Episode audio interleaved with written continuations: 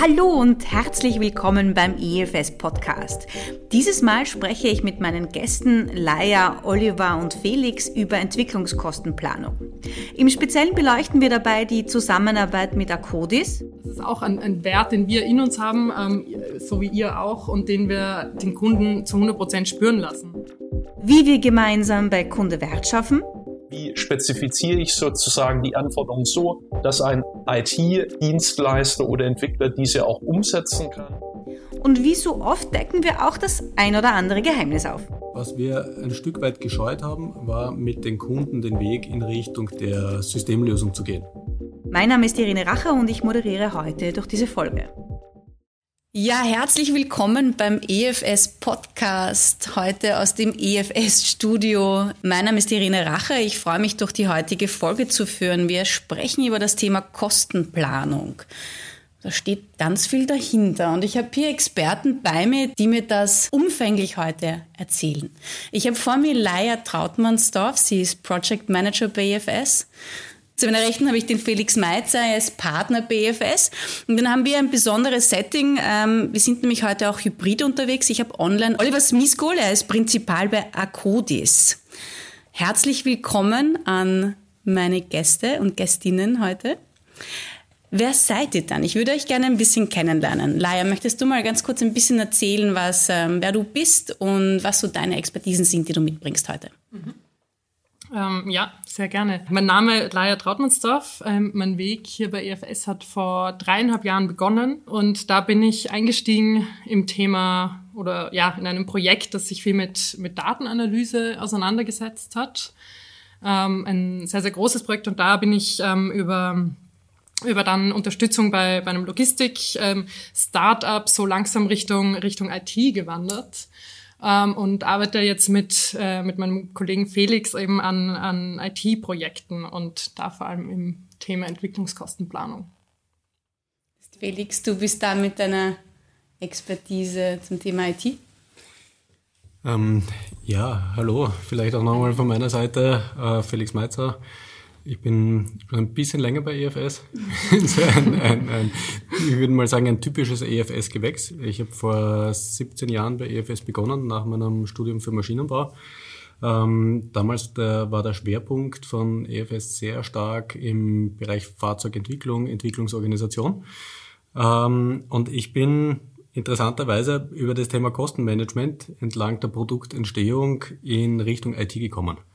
Mittlerweile ähm, bin ich bei EFS verantwortlich für das Thema IT-Strategie und Digitalisierung. Und was für mich heute besonders spannend ist, ist, dass es so eine Art Coming Home ist. Also die Verknüpfung vom Thema Entwicklungskostenmanagement und wie, wie kann ich das intelligent in einem IT-System abbilden. Oliver, würdest du dich äh, bitte gerne vorstellen? Wer bist du? Sehr, sehr gerne. Ähm, Oliver Smithkohl ist mein Name. Ich bin äh, ein bisschen länger bei äh, Akkodis Management Consulting als die Laia bei EFS, aber ein bisschen kürzer auch als der Felix. Ich bin seit Mai 2019 äh, bei Akkodis ähm, und verantworte dort äh, die Practice Purchasing und Supply Chain Management. Und darüber hinaus äh, verantworte ich bei mir im Team auch übergreifende Themen wie beispielsweise äh, das Thema Business Process Management und auch äh, das IT-Anforderungsmanagement und freue mich auf jeden Fall sehr, dass ich heute dabei sein darf. Und ähm, vielleicht noch zu deiner Frage, was ich heute auch einbringe, es ist, glaube ich, so ein bisschen eine Kombination. Äh, bevor ich zu Akkodis gekommen bin, äh, war ich in unterschiedlichen Positionen etwas mehr als zehn Jahre bei der Audi AG, unter anderem auch äh, in der Entwicklungskostenplanung und Steuerung äh, und im Produktmanagement. Heißt, da habe ich die eine Seite sozusagen zum Thema Kostenplanung kennengelernt und äh, zum anderen äh, darf ich äh, aktuell auch mit der Laia, wenn ich das schon mal vorgreifen darf, in einem durchaus spannenden Projekt äh, rund um das Thema IT-Anforderungsmanagement auch, äh, ich sag mal, die IT-Seite für äh, ein Kostenplanungssystem äh, mit betreuen. Was mich jetzt noch interessieren wird, ähm, wenn wir sagen, das Agile und, und das, was ihr gemeinsam habt, ist Wert beim Kunden entstehen zu lassen. Was ist denn der Wert, der beim Kunden entsteht durch die gemeinsame Zusammenarbeit? Ja, ich kann, ich kann gerne mal starten. Naja, der Wert ist auf jeden Fall natürlich irgendwie das Produkt, das entsteht diese, diese Softwarelösung, die wir, ähm, die, die wir gemeinsam mit unserem Kunden entwickeln und also ja, dauerhaft konzipieren, entwickeln, weiterentwickeln. Das ist auf jeden Fall ein, ein Mehrwert. Ähm, natürlich auch, wenn das, wenn das dann alles ja, fertig live vor, vor Kunde ist, ähm, hat einfach eben dieses, äh, dieses Tool Mehrwert auch im Sinne Usability etc., die ganzen Punkte. Und ich bin mir jetzt nicht sicher, ob ich die Frage hundertprozentig richtig interpretiere, aber ich denke da auch bei Wert natürlich auch so ein bisschen an unsere, an unsere Firmenkultur, an unsere Werte bei EFS, ähm, die ja auch, wie, wie du vorhin schon gesagt hast, Olli, ähm, ähm wo wir auch durchaus ähm, viele Überschneidungspunkte haben zwischen Codis und, und EFS, wie eben zum Beispiel den Kunden in den Mittelpunkt zu stellen wir haben das bei uns früher oder eigentlich noch immer die Extrameile genannt. Das ist auch ein, ein Wert, den wir in uns haben, ähm, so wie ihr auch, und den wir den Kunden zu 100 Prozent spüren lassen.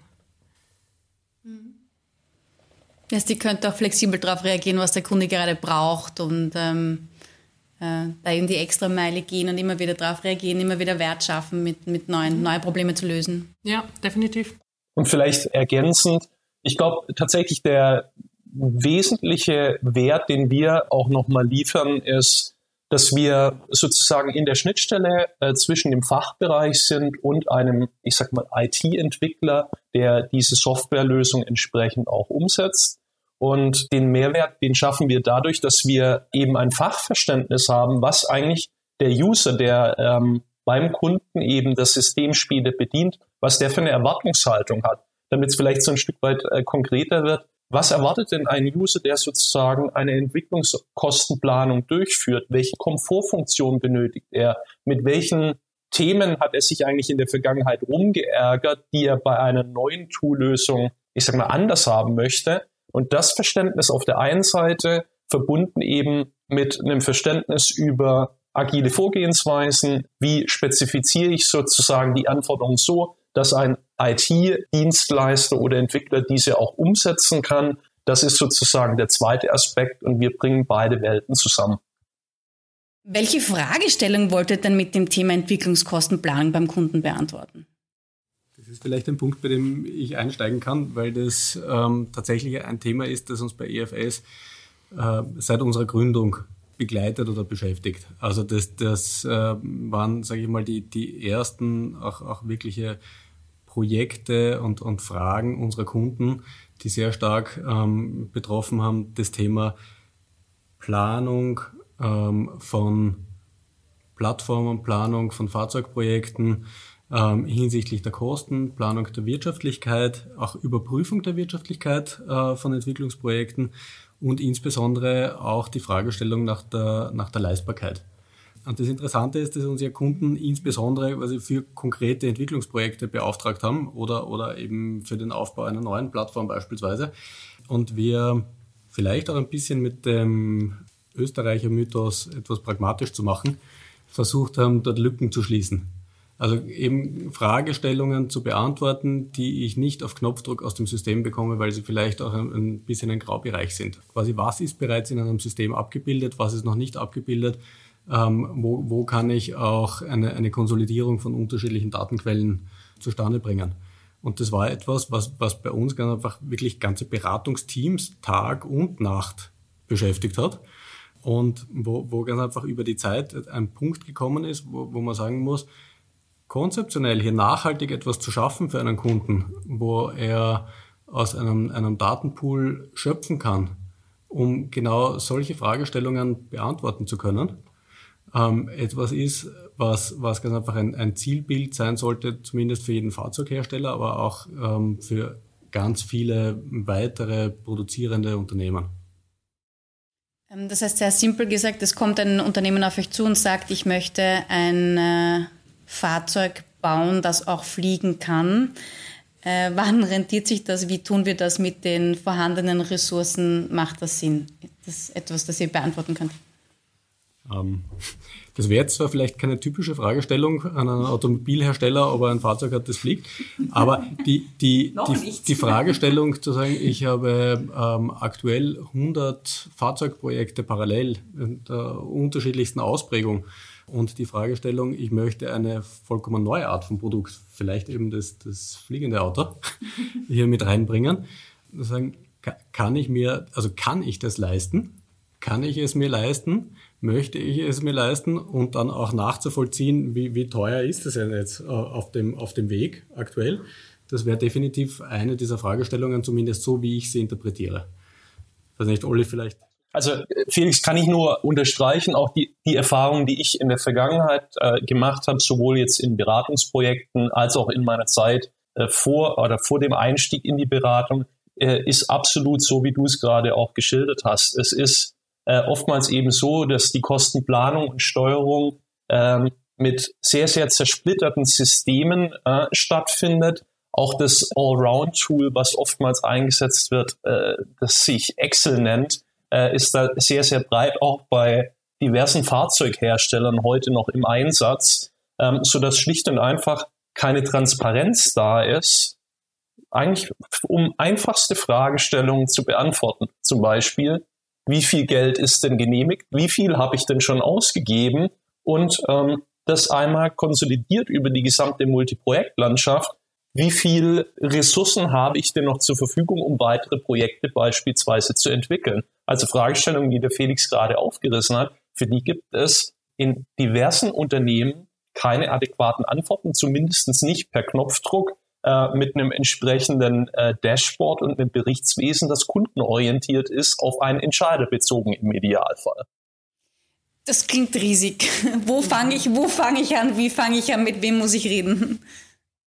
Also, weil du sagst, das klingt riesig. Mhm. Ja, das stimmt. Und jetzt aus der Erfahrung von EFS war auch das ein Grund, warum wir an, an vielen Stellen, so wie der Olli das auch beschrieben hat, in Projekten gebastelt haben. Also je nach Komplexitätsgrad ähm, in Excel, manchmal in Access, manchmal ähm, auf, auf Basis auch einer, einer SQL, einer, eines Datenbankservers. Wir haben, was wir ein Stück weit gescheut haben, war mit den Kunden den Weg in Richtung der Systemlösung zu gehen. Und ich habe eine ganz persönliche Meinung, das, das ist einfach mehr jetzt kommend aus dem Geschäft Thema IT-Strategie, Digitalisierung, dass die Zeit reif ist für solche Lösungen, um auch Komplexität in, in kleinere Scheibchen schneiden zu können. Das hat einmal, und das sind mehrere Trends auch aus der, aus der IT kommend, die ganz einfach hier diese, diese Entwicklung unterstützen. Also das ist einmal dieses Thema agile Arbeitsweise. Das ist einmal das Thema Cloud Services ähm, und damit einhergehend auch das Thema Automatisierung. Und das ist sehr stark auch dieses Thema DevOps. Das heißt, dass ich sehr schnell in Richtung einer Entwicklung gehen kann und, und auch dann in ein Live-Schalten der Systeme.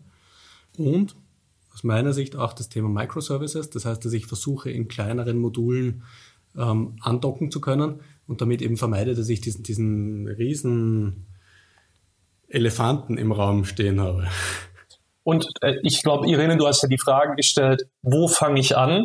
Was, glaube ich, ein Fehler ist, dass man sagt, ich muss jetzt unbedingt sofort alles abbilden und alles beschreiben und ich brauche die 110%-Lösung, sondern das Wichtige ist, sozusagen die richtige Grundlage, das richtige Fundament zu schaffen und dann tatsächlich priorisiert an die Themen ranzugehen, die tatsächlich direkt den größten Mehrwert bieten. Und oftmals sind es tatsächlich äh, aus meiner Sicht eher Kleinigkeiten, wo es darum geht, äh, Transparenz zu schaffen, auch vielleicht so ein, so ein kleines Beispiel, wo man denkt, okay, äh, wo ist denn jetzt irgendwie äh, der Neuigkeitsgrad? Aber wenn Ziele nicht in einem System zentral hinterlegt sind, um es mal bildlich zu machen, beispielsweise Überstundenziele für unterschiedliche äh, Bereiche, dann interessiert auch die jeweiligen Verantwortlichen nicht, ob diese Ziele erreicht werden, insbesondere wenn sie eben auch nicht irgendwie einsehbar sind.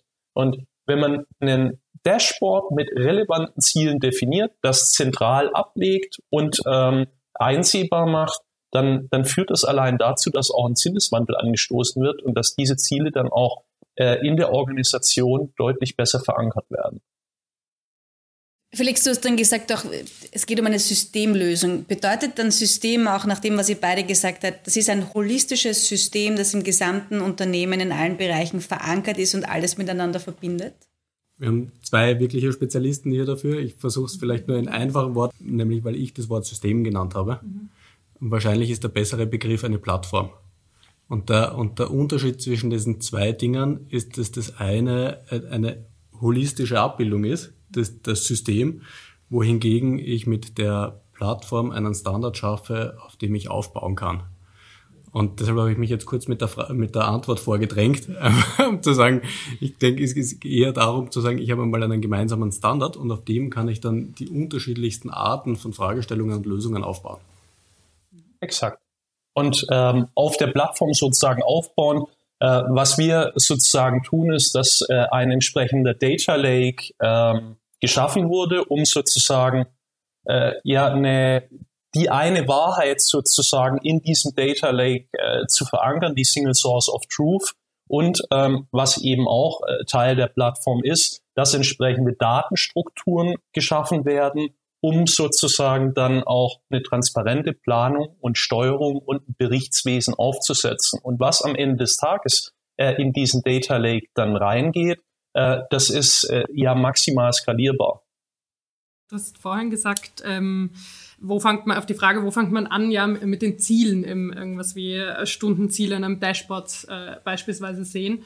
Und äh, das ist ja genau quasi die, die Datengrundlage, die wir schaffen müssen. Ähm, hier jetzt in, weiß nicht, das heißt in einem Data Lake, das heißt erstmal mit dem, mit dem Setzen von, von Standards, die wir in unserem System, in unserer Plattform haben. Und da sehe ich den, den Anfang auch ein Stück weit. Dass wir da mal so eine, eine Basis schaffen, um dann eben raufklettern zu können zu den, zu den Zielen im Endeffekt. Absolut. Wozu mache ich denn das Ganze? Wozu, wozu so, wenn ich eine, so eine Plattform implementiere, was ist der Vorteil, den ich habe, den ich ohne sie nicht habe? Ja, ich glaube, das haben wir in, in, vielen Punkten schon, schon so ein bisschen gestrich, also gestriffen. Ähm, aber ich würde es mal, ich würde mal ganz platt sagen, um einfach ein einheitliches äh, System zu haben, eine Wissensbasis, ähm, in der alles angezeigt wird, um Entscheidungen zu treffen. Also das war jetzt gerade eine irgendwie eine spontane Zusammenfassung von dem, was wir irgendwie in der halben Stunde besprochen haben. Ja. Ähm, genau, ich versuche das jetzt sehr einfach zu sagen. Ich glaube, äh, vielleicht ergänzend dazu, ähm, wenn wir uns überlegen, wo wir herkommen, ganz viele unterschiedliche Insellösungen. Ich suche eine Information, wie viel Geld, Geld habe ich beispielsweise ausgegeben. Ähm, dann muss ich in unterschiedlichste Systeme schauen und habe nicht diesen zentralen Ort zu deiner Frage, Irene, was habe ich denn davon, wenn ich eine zentrale Plattform habe mit einem zentralen Data Lake, mit spezifischen äh, auf einen Entscheider bezogenen Dashboards, dann habe ich zu jedem Zeitpunkt in Echtzeit die relevanten Informationen, die ich benötige. Und mit diesen Informationen kann ich dann eben auch zielgerechte Entscheidungen treffen, um vielleicht den, den Punkt von vorhin nochmal aufzugreifen. Ich habe ein Projektportfolio von 100 Projekten und stelle mir jetzt die Frage, ich würde gern das fliegende Auto machen. Kann ich das? Habe ich da überhaupt noch zum einen genügend äh, Entwicklungsbudget? Habe ich vielleicht auch die richtigen Mitarbeiter? Sind die auch verfügbar? Um solche Fragestellungen zu beantworten, ähm, brauche ich sozusagen diese Single Source of Truth und ein transparentes, ähm, in Echtzeit funktionierendes Berichtswesen.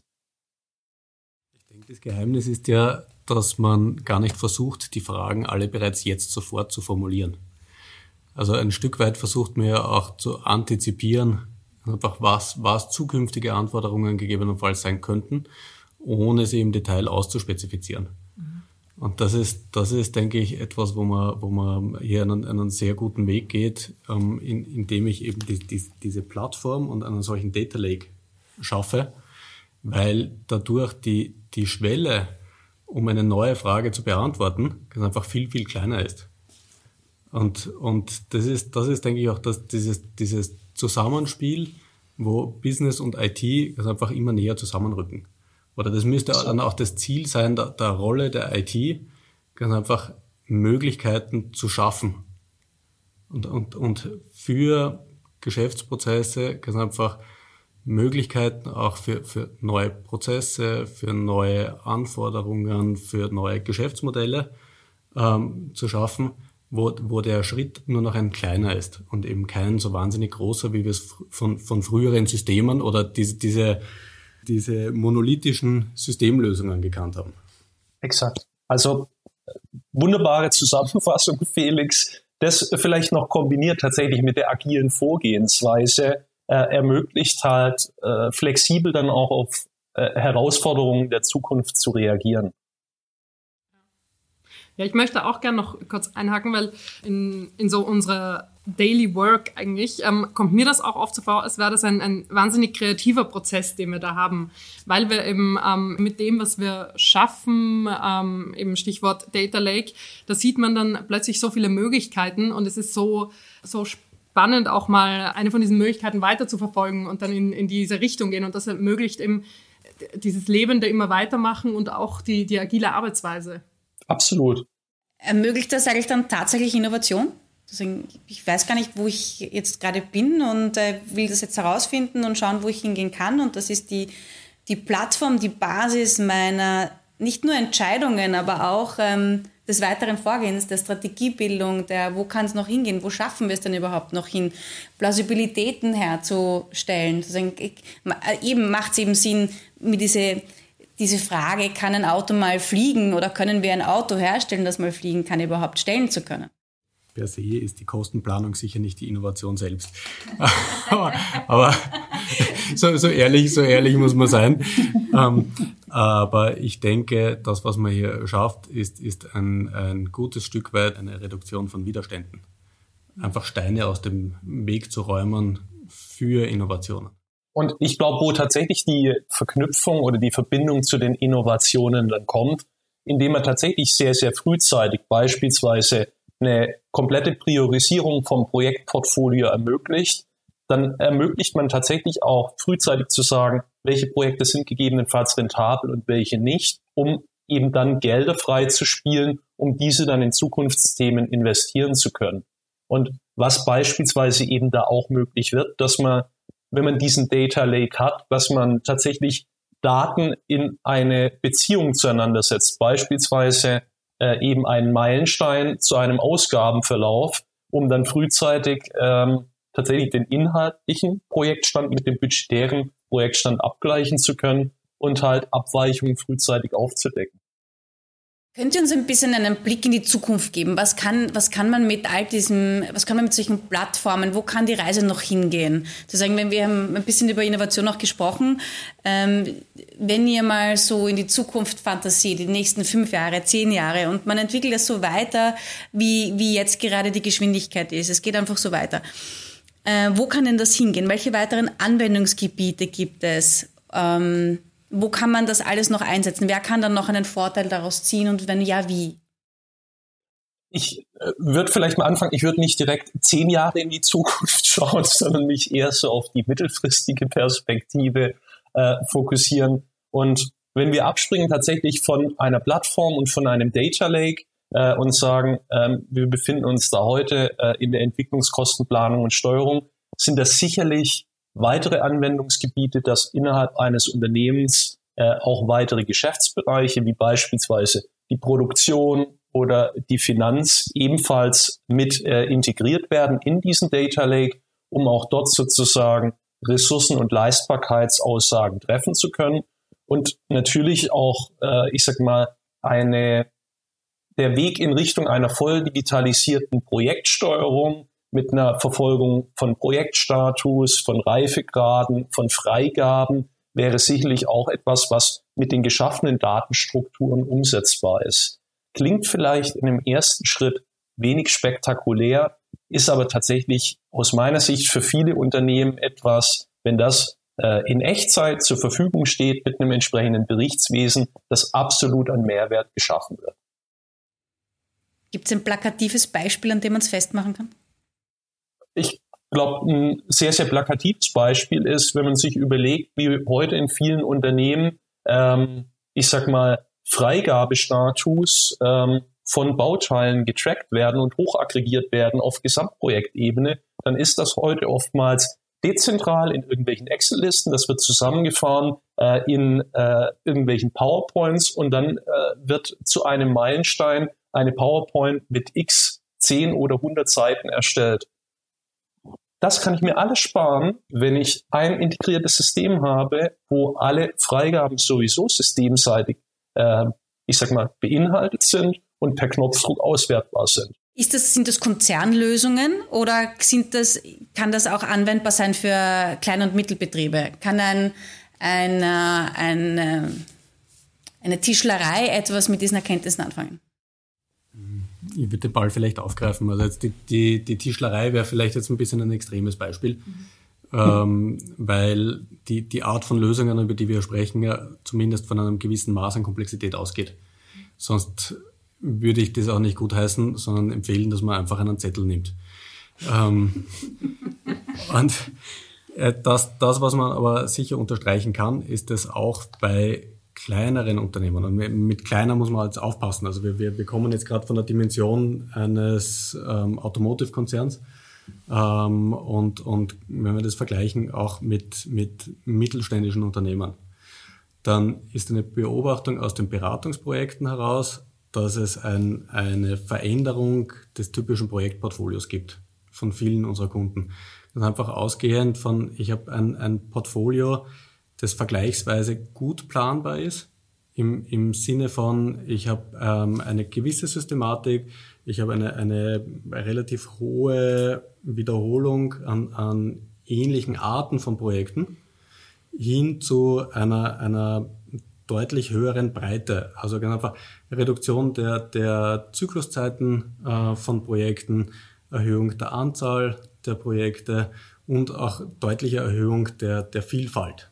Plus, sage ich mal, die, die ähm, Veränderung der, der Projektorganisation hin zu, zu agilen Methoden, die ja auch im Mittelstand sehr stark Einzug halten, die jetzt einfach zu einer deutlichen Steigerung der Komplexität gleichzeitig führen. Und jetzt gibt es zwei Möglichkeiten, wie ich, wie ich mich dazu verhalten kann. Das eine ist, ähm, ich beharre quasi auf die bisherige Planungssystematik, die mit meiner Projektwelt nichts mehr zu tun hat. Möglichkeit zwei ist ähm, auch sehr beliebt. Man sagt, das brauche ich gar nicht mehr, weil ich bin jetzt agil. Und die, die Möglichkeit drei wäre zu sagen, wie gehe ich sinnvoll mit dieser Komplexität um? Und der, und der Schlüssel dazu ist, ist, sind Lösungen, in der Art, wie, wie, wie jene, von denen wir vorhin berichtet haben. Ähm, und die, die Möglichkeit, die ich aktuell bekomme, dadurch, dass ich sage, ich verknüpfe das grundsätzlich auch mit einer Cloud Journey beispielsweise eines Unternehmens, ähm, bedeutet, dass der, der Schritt dorthin wirklich in eine greifbare Nähe kommt. Und, und das ist der, der, also bei diesem Schritt oder diesem Weg möchten wir Kunden gerne unterstützen. Wenn jemand den Austausch zu diesen Themen sucht mit euch, wie erreicht diese Person euch dann? Ich würde sagen, auf dem bevorzugten Weg der Person, wahlweise per Telefon, E-Mail oder auch LinkedIn. ja, bei, bei, Telefon und E-Mail gehe ich mit. Ach, bist du nicht bei LinkedIn, Laia? Nein, ich, ich, ich bin nicht bei LinkedIn. Ich habe es seit dreieinhalb Jahren vor. ist jetzt der beste Anlassfall dafür, falls sich jemand erreichen möchte. Felix, dich erreicht man wie? Ja, ähm, ähm, grundsätzlich über die üblichen Kanäle. Also Telefon, E-Mail, LinkedIn, sehr gerne. Ähm, ich muss ehrlich zugeben, auf TikTok bin ich nicht. Oh nee. ähm, auch Snapchat ist jetzt nicht meine bevorzugte, mein bevorzugter Kanal. Ähm, ansonsten aber gerne persönlich über Homepage, LinkedIn. Dann, liebe Hörerinnen, sehr gerne anschreiben, sehr gerne anrufen. Und meine Gesprächspartnerinnen freuen sich, von euch zu hören. Damit darf ich euch ganz herzlich für dieses wahnsinnig spannende Gespräch bedanken, die vielen neuen Einsichten und ähm, vielen Dank auch, Oliver, dass du online dazugekommen bist zu uns. Das war jetzt für mich das erste Mal im hybriden Online-Setting einen Podcast aufnehmen. Es funktioniert wunderbar. Man merkt, ähm, die Digitalisierung schreitet voran und sie ist im normalen, Leben angekommen. Und ähm, damit darf ich euch ganz herzlich danken und noch einen schönen Nachmittag und Abend wünschen. Dankeschön. Vielen, vielen Dank. Vielen Dank fürs Zuhören und Dranbleiben von Irene Racher und ihren Gästen Laia Trautmannsdorf, Felix Meitzer und Oliver Smikol zum Thema Entwicklungskostenplanung. Schaltet bald wieder ein, wenn ihr wissen wollt, was uns als IFS Consulting so beschäftigt, an welchen Themen wir dran sind und um Einblick zu bekommen in unseren abwechslungsreichen Berateralltag. Wir senden alle zwei Wochen eine neue Folge des Podcasts. Wir strahlen immer am Donnerstag aus und freuen uns, wenn ihr uns abonniert auf allen gängigen Podcast-Plattformen. Bis zum nächsten Mal.